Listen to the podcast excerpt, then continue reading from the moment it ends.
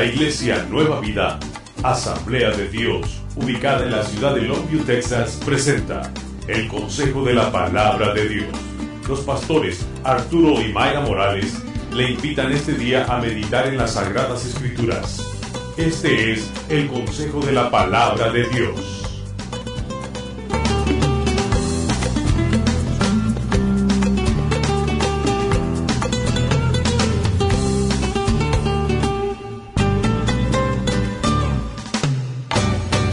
Romanos 1, por favor, Romanos 1, carta del apóstol Pablo, versículo 16 y 17, por favor. Pueden ponerse de pie un momento nada más de reconocimiento a la revelación. Dice Pablo, porque no me avergüenzo del Evangelio, porque es poder de Dios para salvación. A todo aquel que cree, al judío primeramente y también al griego, porque en el Evangelio la justicia de Dios se revela por fe y para fe, como está escrito, mas el justo por la fe vivirá. Pueden tomar su lugar. Es para mí un gran honor estar en este día con ustedes, con mi amado Arturo y su esposa. Muchísimas gracias por las atenciones en esta semana. Ha sido maravilloso, sobre todo los tacos de lenguas que comí después de, un año de no comer tortillas veniendo de España, pues es eh, eh, un taco para un mexicano es, es como la gloria, ¿no? Entonces, muchas gracias por su amor, su cariño. Pero estar hoy en este momento histórico de esta congregación es un gran honor. Cinco años que esta casa se abrió, esta puerta se abrió a la predicación, porque esto es eh, los, los lugares donde nos reunimos. Dice Pablo que, que él oraba para que se abriese una puerta a la predicación. Y esta puerta se abrió hace cinco años, está abierta por Dios, Él solamente abre y Él cierra, nadie más, aleluya. Y entonces está abierta para predicar este Evangelio. Y es motivo de celebración, es, es algo trascendental de entender que es Dios en nosotros la esperanza de gloria para este mundo, para el mundo necesitado. También es un gozo de estar mis hermanos Antonio y Denise, que a través de los años Dios me dio una morenita, una morenita mía, que la, quis, la quiero mucho, que por las tardes iba enamorado, cariñoso a verla. ¿Eh? Aquí no hay romanticismos o qué? ¿Qué, le cantó eso a su mujer? Pues yo, yo, el Señor me dio una morena mexicana de Tepec, Nayarit, aleluya.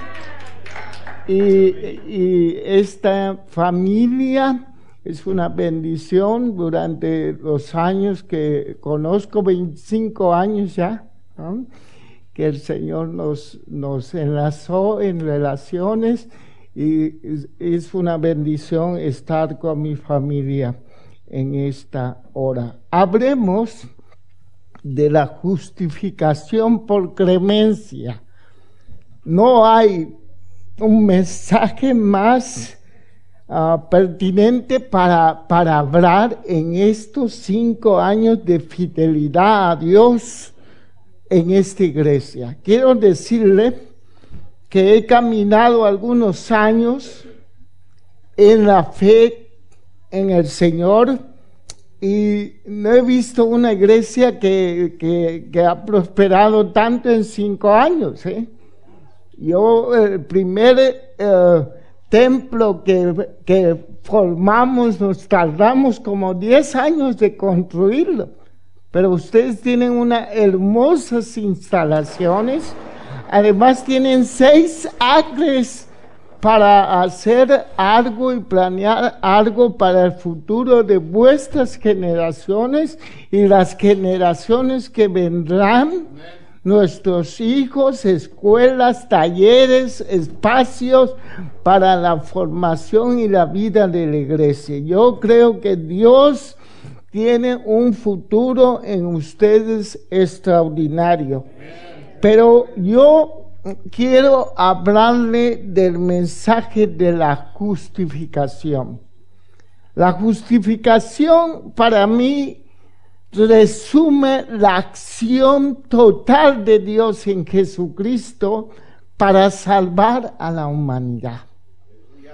Resume esta metáfora justicia, justificación que usa Pablo entre varias metáforas para hablar de la obra del sacrificio de Cristo Jesús, la justificación es extraordinaria como una sola metáfora para explicar la acción de Dios la intervención de Dios a través de los tiempos en la historia de Israel, a través de la circunstancia y luego a través de una joven María, donde el Espíritu Santo engendra la vida de Jesús su nacimiento, su obra, su enseñanza, sus acciones milagrosas, pero sobre todo su sacrificio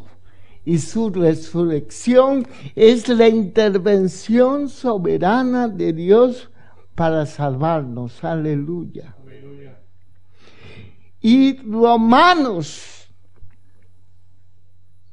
el mensaje central de Romanos es la justicia de Dios el tema central de esta tremenda carta del apóstol Pablo. Déjenme decir que Pablo escribió esta carta ya siendo un hombre en el ministerio de muchos años, 27 años en el ministerio, 27 años predicando la, la justicia de Dios, predicando la obra de Jesucristo, la resurrección de Cristo, fundando congregaciones en toda Asia Menor.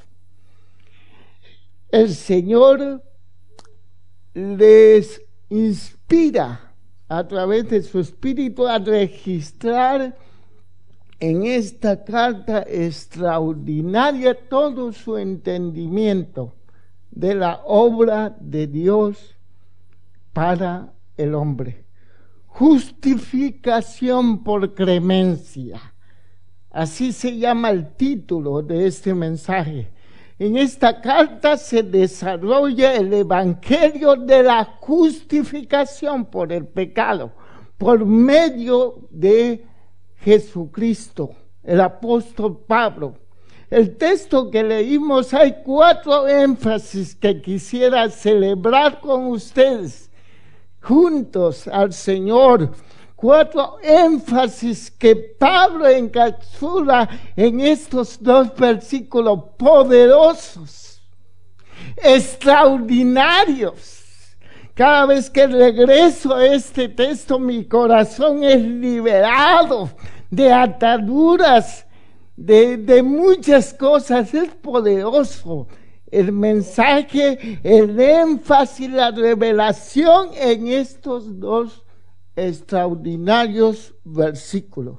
Cuatro énfasis que da Pablo a través del Espíritu, a través de este registro que quiero compartir con todo cariño con ustedes, que nos permite evaluar, celebrar nuestra gran salvación, la gran intervención de Dios para tu vida, para mi vida, para mi familia, para mi iglesia, la gran intervención que ha hecho a favor nuestro en Jesucristo. Aleluya. ¿Están preparados para revisar su fundamento? Decía Lutero que si la vida cristiana o las iglesias no se fundaran en esta doctrina, todo se caía.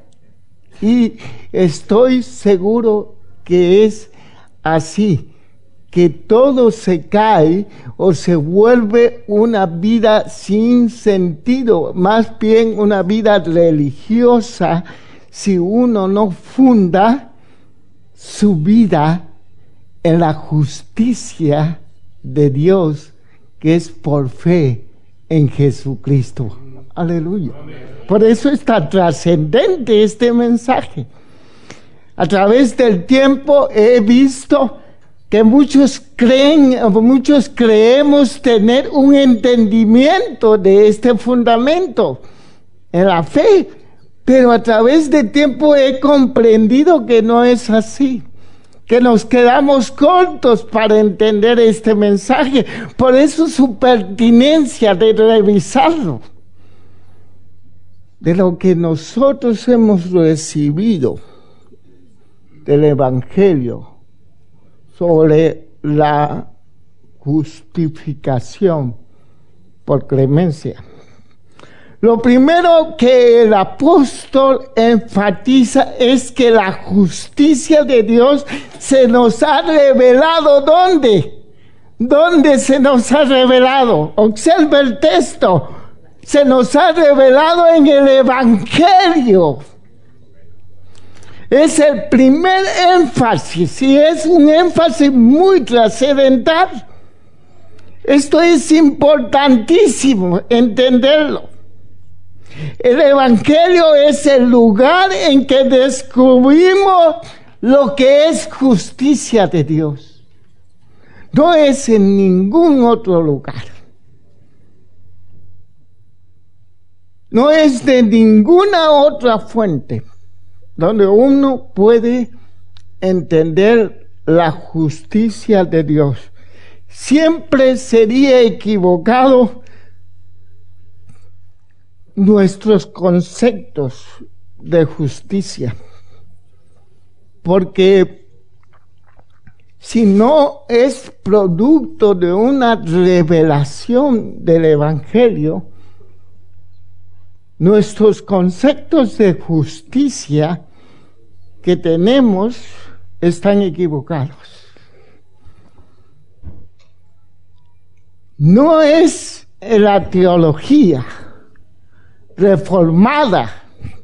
Por ejemplo, nosotros vivimos y convivimos la fe con muchos tipos de expresiones que predican extraordinariamente sobre la justicia de Dios. Las iglesias reformadas, las iglesias históricas cristianas, las que nacieron y surgieron el movimiento de la reforma la iglesia luterana habla de la justicia, es el centro de su mensaje.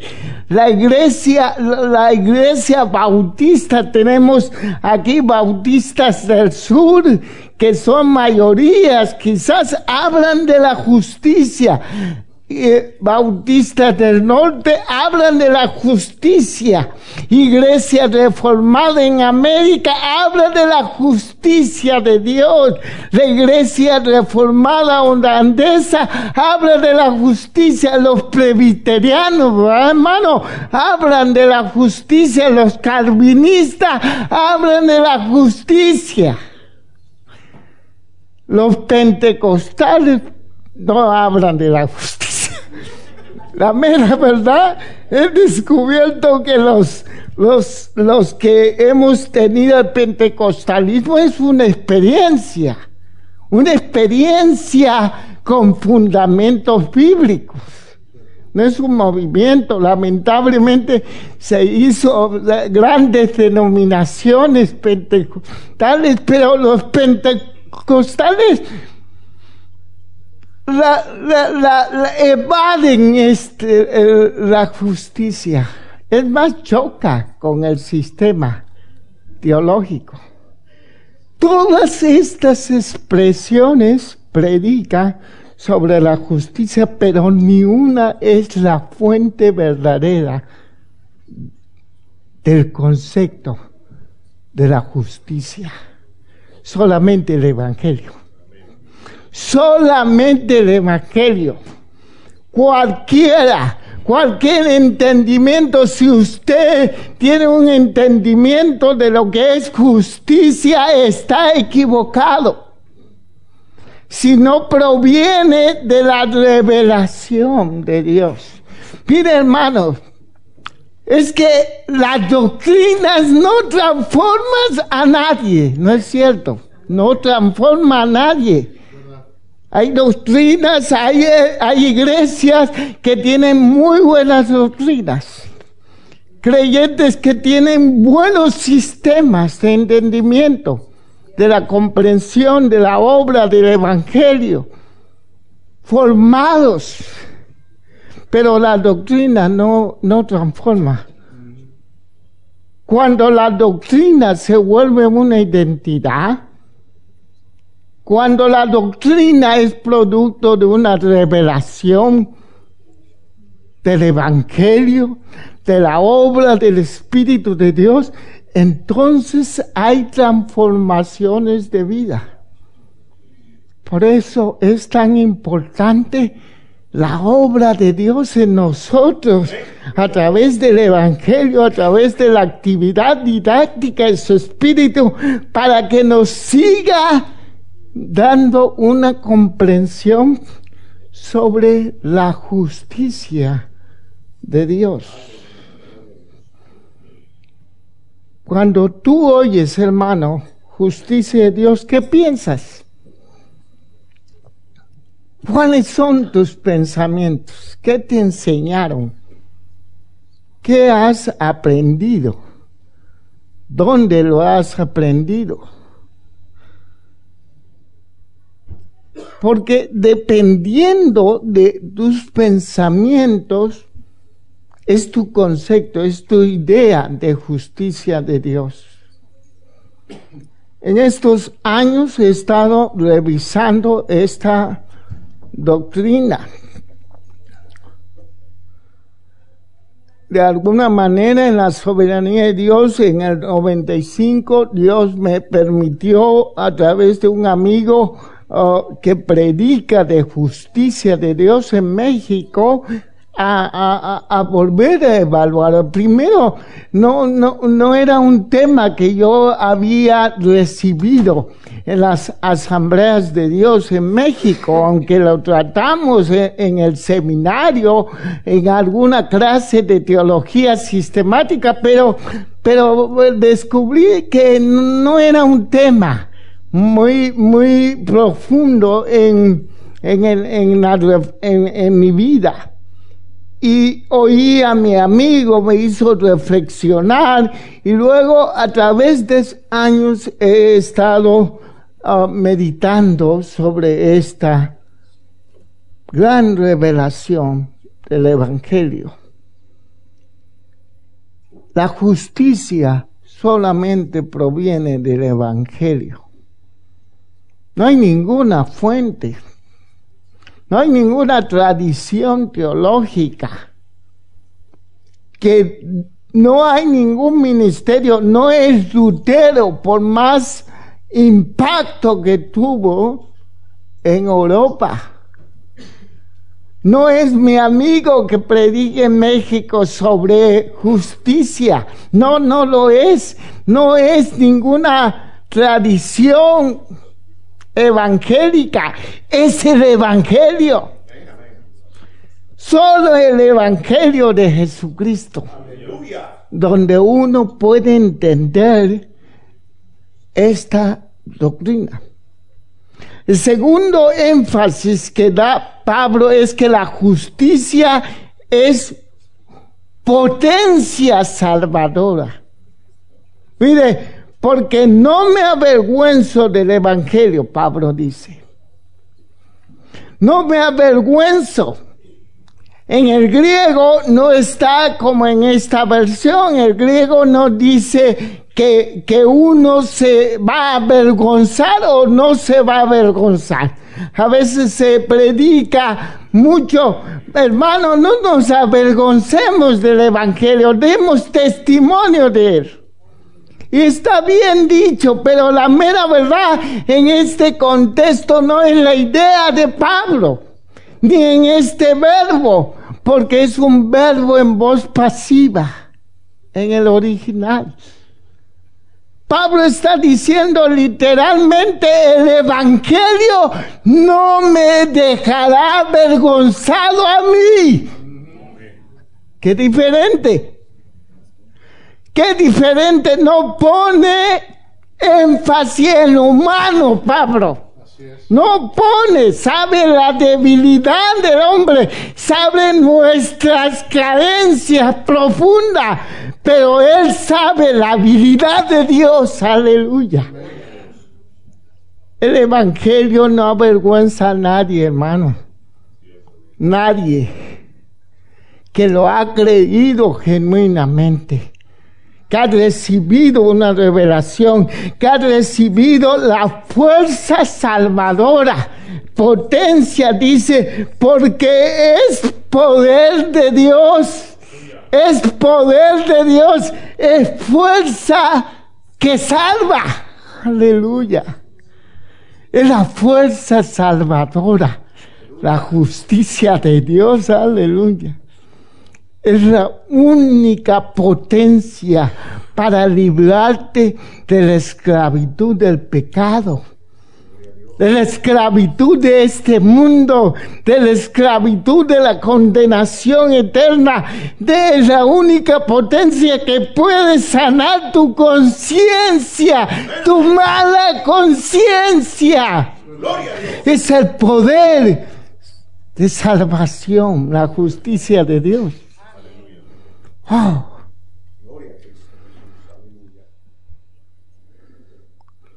Es importante revisar nuestros conceptos de justicia de Dios y ajustarlo al Evangelio, hermano.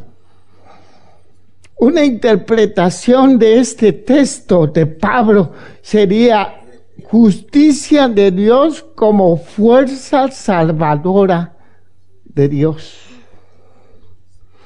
unas traducciones, por ejemplo, tratan de dar a justicia este texto en su original. Una traducción de la Casa de la Biblia dice, porque no me avergüenzo del Evangelio que es fuerza de Dios para que se salve todo aquel que cree, tanto judíos como si no lo es. Y aquí agregaría tanto mexicano como si no lo es, tanto nicaragüenses como no lo es, tanto orundeños, salvadoreños, puertorriqueños y americanos, también es la salvación para ellos, ¿no? para todos, porque en Él se manifiesta la fuerza salvadora de Dios. La fuerza salvadora a través de una fe en continuo crecimiento. Como dice la escritura, quien alcance la salvación por fe, ese vivirá. Qué bonita traducción. Qué bonita, hace justicia la idea, da énfasis que la obra es de Dios, es la obra de Dios, de su poder, su dinamismo para liberarnos de esta condición. Es la fuerza de Dios que nos atrajo a Jesucristo, no fue ninguna virtud nuestra. estábamos incapacitados, estábamos corruptos, éramos enemigos de Dios, dice Pablo, no hay justo ni hay uno. Todos nos descarriamos, todos tenemos una naturaleza contrario a la naturaleza de Dios, pero el poder de Dios a través del Evangelio nos salvó con su fuerza.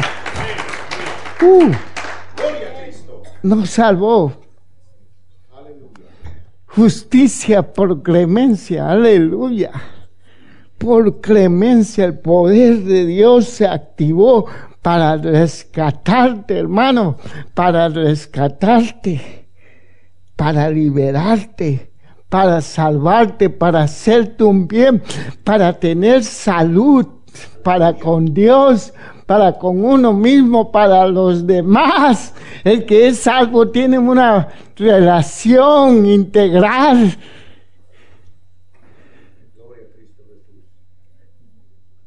Aleluya.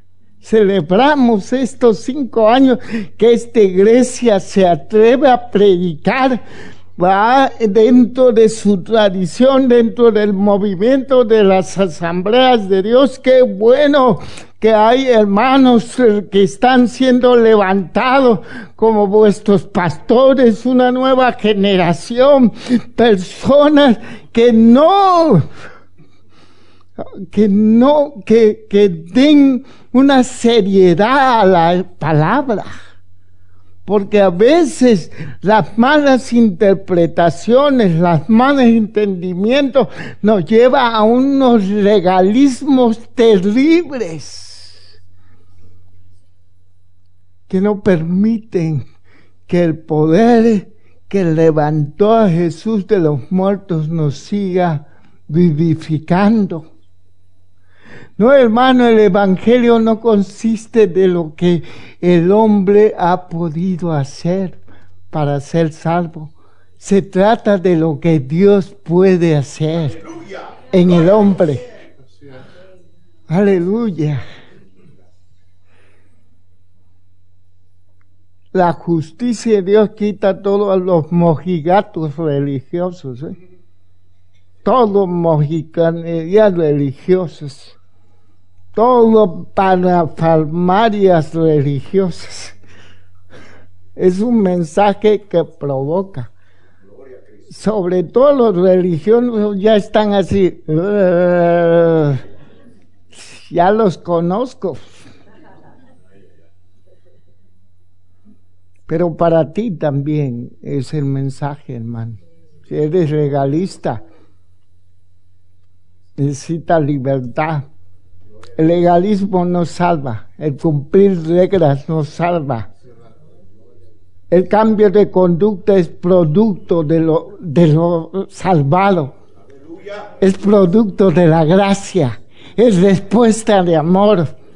No es respuesta tuya para verte religioso, para verte piadoso. Por eso se forma doble vida, como Jairo. ¿Cómo se llama?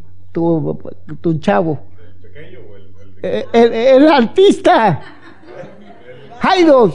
Ah, los dos. Jairo, qué güey, qué, qué, qué chavo. Jugar, qué chavo. Aquí se parece a la mamá, ¿verdad? Pero allá al papá.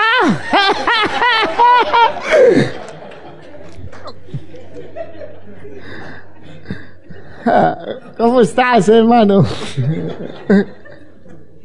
Pero los religiosos tienen doble vida, pero doble vida, porque eh, ponen su esfuerzo en sus virtudes y siempre andan acá y siempre los ves que gritan y, dicen, y andan así como bien espirituales, ¿verdad? Pero a sola, ay Dios mío, madre mía, santo Dios La salvación que es por el poder de Dios no hace mojigatos, hace cristianos, nobles, sencillos, humildes, transparentes, íntegros, que permiten hacer tal como son aquí y allá. Ese es el poder salvador. Y si tú eres, es que eh, así es que te ha tocado la salvación, hermano. Aleluya. Por eso yo celebro este, eh, esta iglesia.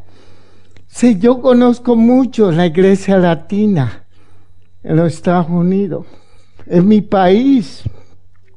Gracias a Dios por la, los, los grupos de, renovación doctrinal, de movimientos de alabanza en mi nación, en Sudamérica.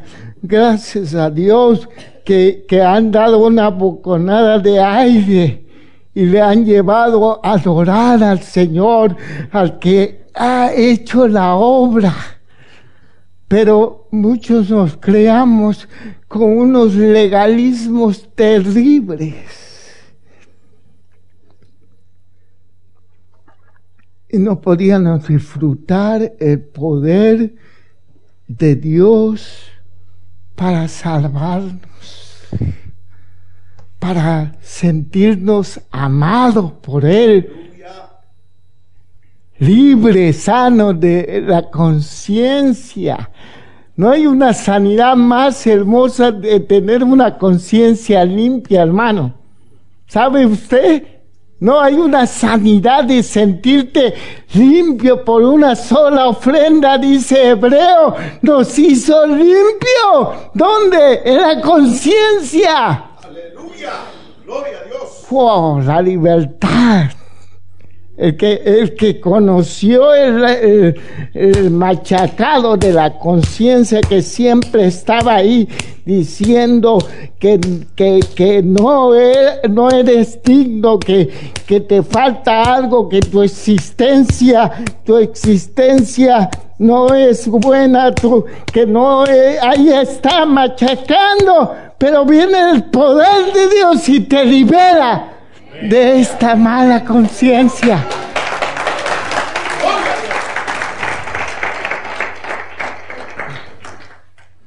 El tercer énfasis que da Pablo es que la justicia de Dios es por gracia, por clemencia. Me gusta mucho el término clemencia, casi ya no lo usan los predicadores. Pero clemencia habla del sentimiento de Dios, el sentimiento que provoca la misericordia de Dios. Es que Él tuvo clemencia del pecador, del impío. Qué bonito. Dios se movió en misericordia. Dios sintió mi pecado. Dios sintió mi pecado. Dios me amó. Oh, Dios me amó. Dios tiene emociones santas, perfectas. Él me amó. Por eso me dio su justicia, por eso me declaró sin pecado delante de la ley, porque eso es justificación, es la declaración de Dios para colocarnos legalmente sin pecado delante de la ley. Ningún pecado nos condenará. Wow. Romanos 8. No hay ninguna condenación para los que están en Cristo. Ninguna. No existe ninguna. Aleluya. Aleluya. Aún los pecados que mañana vas a cometer, que no hay que cometerlo, pero la mera verdad, Ya lo solucionó el Señor. Y si yo caigo, confieso y digo, Raúl, tú no eres esto, tú eres otra criatura, tú eres esto y abandono mi pecado sigo a Dios, pero no me dejo machacar ya por nada. El espíritu orgullo, pero no condena.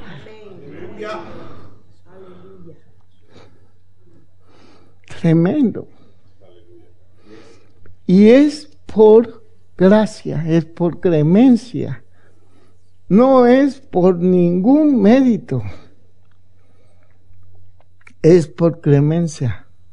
La justicia, el concepto de justicia que se predica, lamentablemente es justicia penal.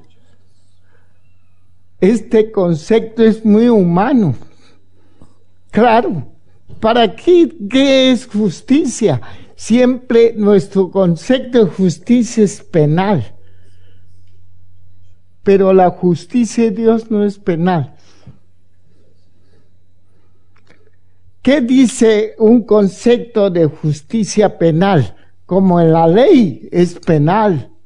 Dios es justo porque premia a los buenos, ¿no? Y a los malos, ¿qué le hace? castiga. Ese es un concepto de justicia penal, pero no es la justicia de Dios revelada en el Evangelio, no lo es. No lo es. Nosotros merecíamos el castigo conforme a la ley, pero Él tuvo clemencia por gracia.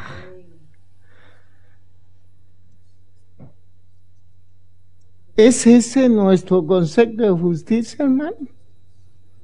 Si es ese el concepto de justicia, uh, tú estás esperando y tú ves, pues, puedes ver, lo, pueden ser dos cosas, que vea, ay Señor, yo qué bueno soy y yo merezco, yo merezco más en este país. Porque mira qué bueno soy, qué bonito soy, qué bonito soy. ¿Cómo me quiero? Si mí me muero, jamás me puedo olvidar. Entonces tu justicia es penal. O al revés, Dice, ay, qué desgracioso, ay, qué desgraciado, yo merezco Ayer oía varios testimonios que decía, Dios me reprendió. Hombre, yo preguntaba, ¿estás en la ley o estás en la gracia? Muchos tienen una conciencia terrible de pecado. Y, se siente indigno y se siente como una mosca, un gusano. Y cantamos, ay, la, la llaga por vida que éramos, ¿no? ¿Se acuerda el canto ese que era una llaga por vida, era mi vida, ¿no?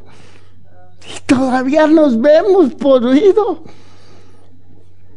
Pablo dice, si siendo pecador, Él nos salvó, Él nos perdonó, más ahora que somos justos. Dios no me trata en base a mi justicia. ¡Wow! ¡Qué liberador, hermano! Entonces, ¿cómo me trata Dios? En base a la justicia que Él me dio en Cristo Jesús, no en mis méritos. Si tú tienes ese concepto de justicia, entonces tú esperas, así son tus relaciones con los humanos, tú esperas, si, si te portas bien con otros, deberías recibir bien. No, hermanos, si vives así la vida cristiana, en una comunidad cristiana, no es entendido. Si espera que si tú haces bien, tienes que recibir bien. A veces no, hermano. La mera verdad, a veces eh, somos buenos y nos portamos con amor y recibimos todo lo contrario por una mala interpretación o por una inmadurez nuestra, ¿no? Y nos dañamos. Pero tenemos que tener misericordia, tenemos que tener clemencia también, porque así Dios nos perdonó. Imitemos a Dios. Dice Pablo, sé pues imitadores de Dios como hijo amado. Es decir, yo no voy a tratar a alguien conforme a su justicia, sino conforme a la justicia que tengo de Dios en mí. Y puedo perdonar. Y me pueden perdonar también. ¿Pueden perdonar a su pastor de las burradas que hacen? ¿Eh? ¿O, ¿O creen que los pastores no hacemos burradas? ¿Creen que no pecamos? Ya, ya alguien perdonó al pastor. ¡Ay, qué la más! ¿En base a qué lo va a perdonar usted? ¿Cómo ve a su pastor? ¿En base a su justicia penal? ¿No? En base a la justicia de Dios. Él merece amor, respeto, sujeción. Merece. Él merece tratarlos bien a usted lo mejor posible. Pero la mera verdad está en el proceso de santificación y le falta bastante. No, tengan misericordia vuestros siervos, no los traten injustamente, no, porque usted no entiende la justicia que ha recibido el poder salvador. No, no, por eso somos una comunidad terapéutica que nos amamos, nos restauramos, nos perdonamos, porque a veces cometemos una injusticia, sí es cierto, pero no le valoramos como la justicia penal. En el pecado de mi hermano, yo sé que en la cruz del Calvario fue resuelto. Aleluya.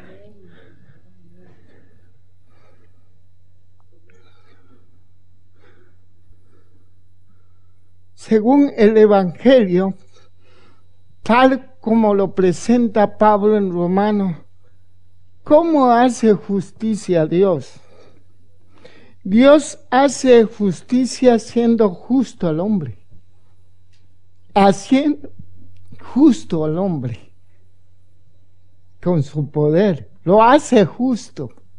No es justo, pero lo hace, justificándolo.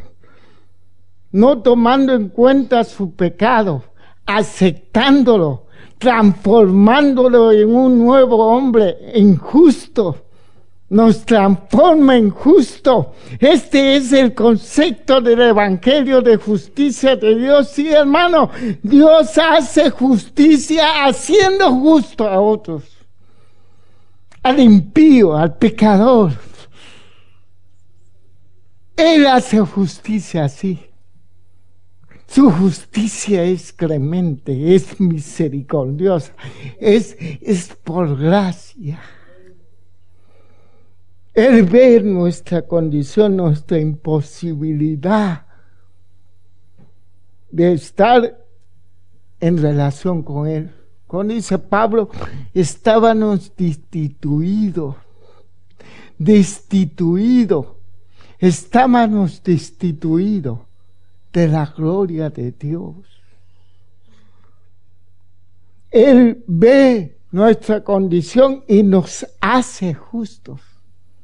Así hace justicia Dios. Esta es la justicia del Evangelio. Esta es la justicia de Dios.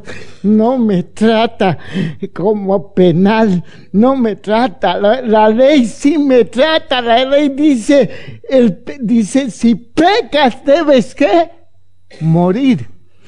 ¿No? Si pecas debes morir, porque la paga del pecado es que muerte. Pero dice, mas la dávila de Dios es que vida. Wow.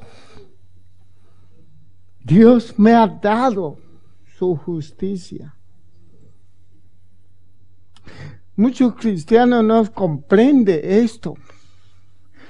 Una, de las cosas que me han dado mi amigo Richard Hayes, uno de los conceptos que más celebro de él en su predicación, en su entendimiento de justicia, es que él, él, él me enseñó o nos enseñó a toda una generación de la transferencia en los sacrificios.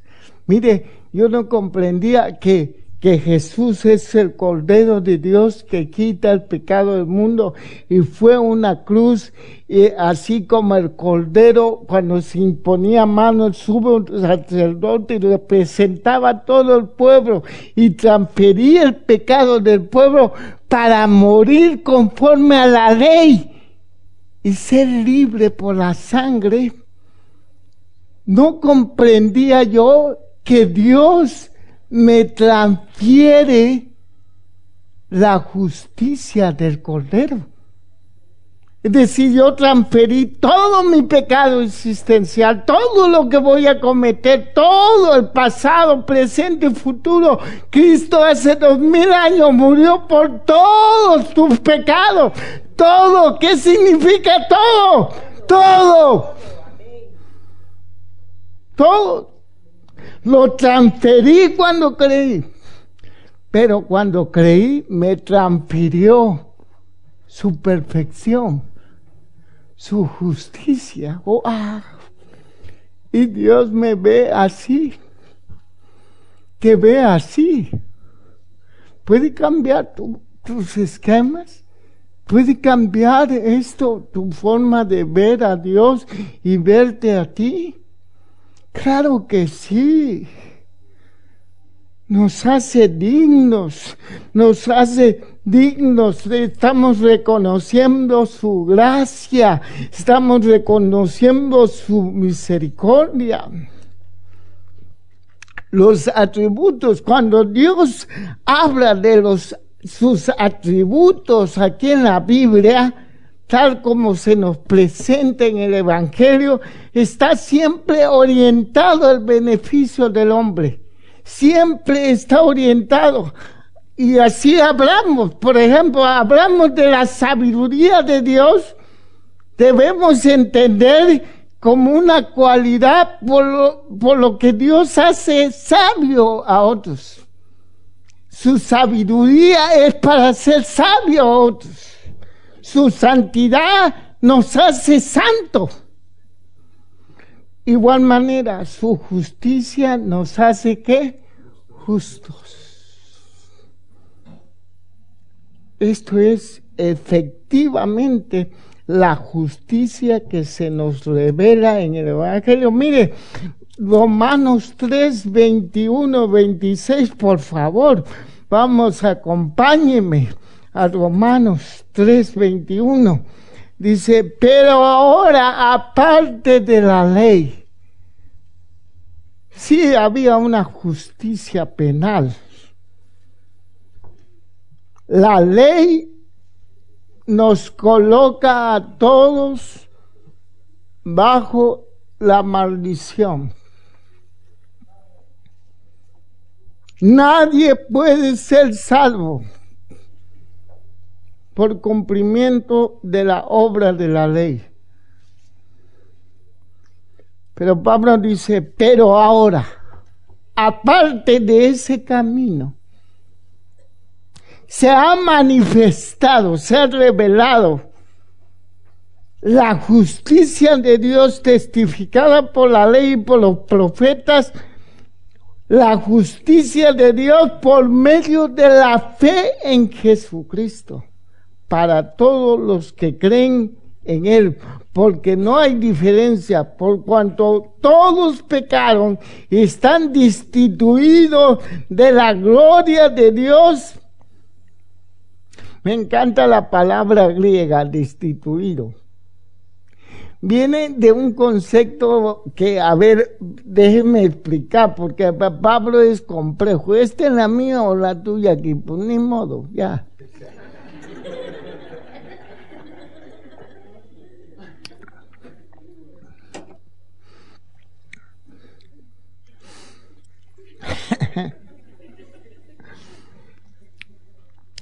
la, la palabra, cuando un coche eh, nuevo, a los que han experimentado una vez comprar un coche nuevo, eh, eh, las compañías le dicen, ¿lo quiere austero o con, equipado. equipado? Sí, sí saben ese concepto, ¿ah? ¿Quién ha ido a comprar? No me diga. Yo fui a comprarme mi primer coche nuevo en el 94. Estaba bien emocionado porque eh, yo era un predicador, estaba recién casado en 91, y predicábamos, no teníamos en ese entonces una iglesia, habíamos fundado un ministerio de niños en la calle, Ciudad de México, que ahora voy a, la reunión de ellos, es un ministerio, por favor ore por él. Nosotros atendemos a 1.700 niños cada año de la calle. Eh, mi esposa Nayara, la hermana de este varón, y, y un servidor con 10 más fundamos este ministerio. Y, y, vivíamos predicando, estábamos emocionados, enamorados y las hormonas alborotadas. Es el amor biológico, ¿no? El amor biológico que es tener las neuronas trabadas y las hormonas alborotadas. Y, Dios nos estaba bendiciendo. Voy, me compro un coche, un Sharon. Híjole, luego me di cuenta que significaba Sharon, ¿no? Pero un Sharon. Y me dijeron, ¿lo quiere austero o con, ayer le dicen otras cosas en México? Equipado, bueno, para que me entienda. Digo, no, pues austero, ¿no? Luego vino la, eh, vino la, la, la crisis del 94 en México y adiós coche. No podíamos pagar. Mejor que lo dimos. Pero este equipado es el concepto de Pablo, destituido del equipamiento de Dios, de los recursos de Dios de lo que nos faltaba al coche para estar impecable, lo que nos faltaba en la vida. Estamos destituidos de todos los recursos de la gracia de Dios. ¡Wow! Que no fuera por su gracia, hermano. Lo que hemos disfrutado, esta realidad de la gracia de Dios Dice, porque no hay diferencia por cuanto todos pecados están destituidos de la gloria de Dios, están austeros, están sin equipamiento de la gracia, siendo justificados como, como dice el texto en 24, gratuitamente por su gracia mediante la redención que es en Cristo Jesús, a quien Dios puso como propiciación. Ah, qué tremendo concepto, propiciación. Tapó en el lugar santísimo, en el este, en el lugar donde estaba la ley, donde estaba la ley de Moisés abierta en los diez mandamientos, propició tapó. ¿Y con qué tapó? Con la sangre del cordero. Por lo tanto, Dios no ve, no ve la ley, ya no ve la ley, ve la sangre.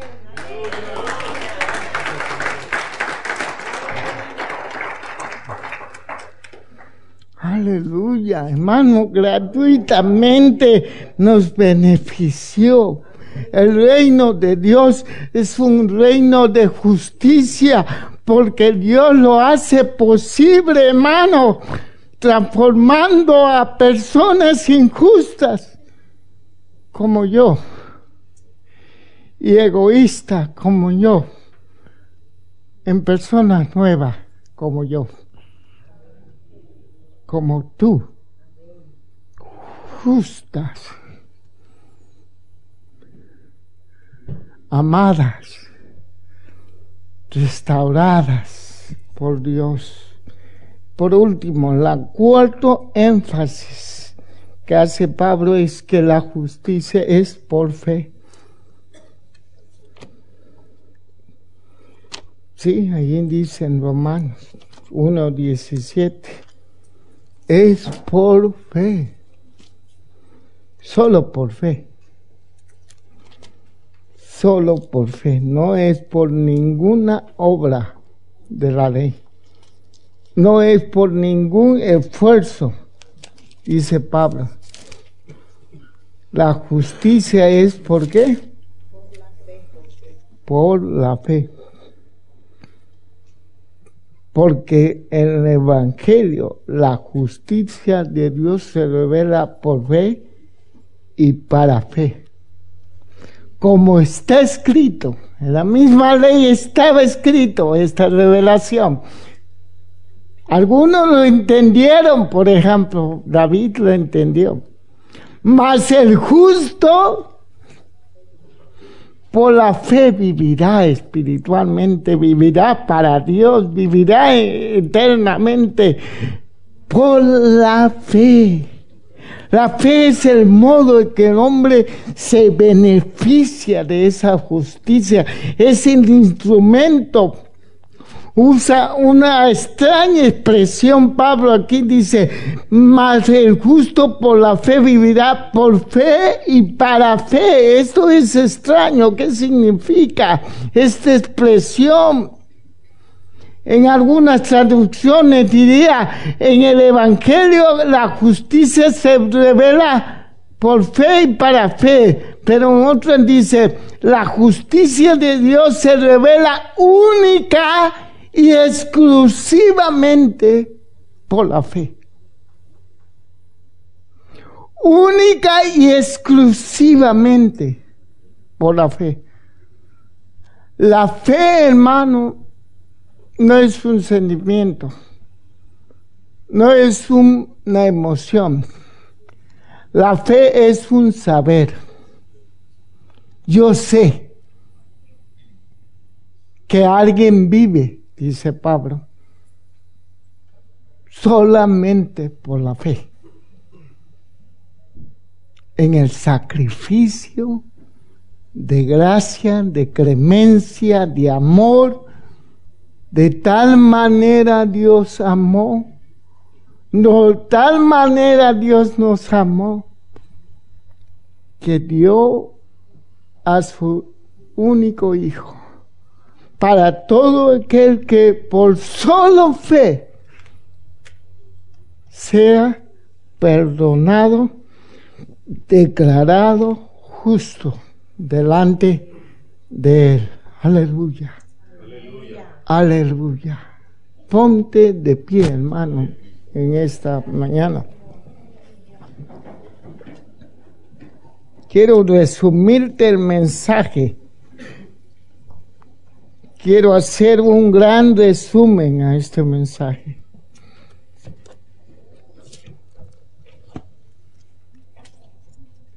Un resumen. La justicia de Dios es una fuerza salvadora, es el poder de salvación de aceptar a otro que lo transforma en una nueva persona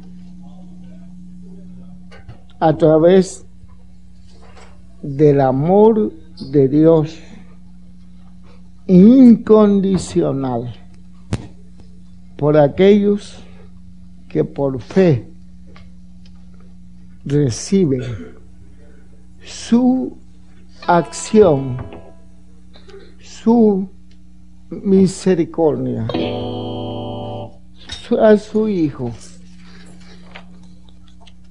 a su sacrificio y a su resurrección. Celebramos que en esta iglesia está abierto a la predicación del Evangelio de la justicia de Dios. Aleluya. Pueden dar un aplauso al Señor.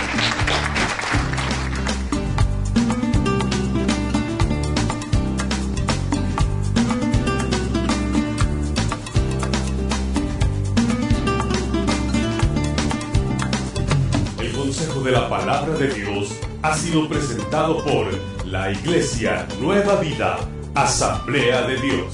Nuestra dirección 4820 Tenneryville Road, Longview, Texas 75604. Nuestro número telefónico 903-759-7643. Nuestra página en internet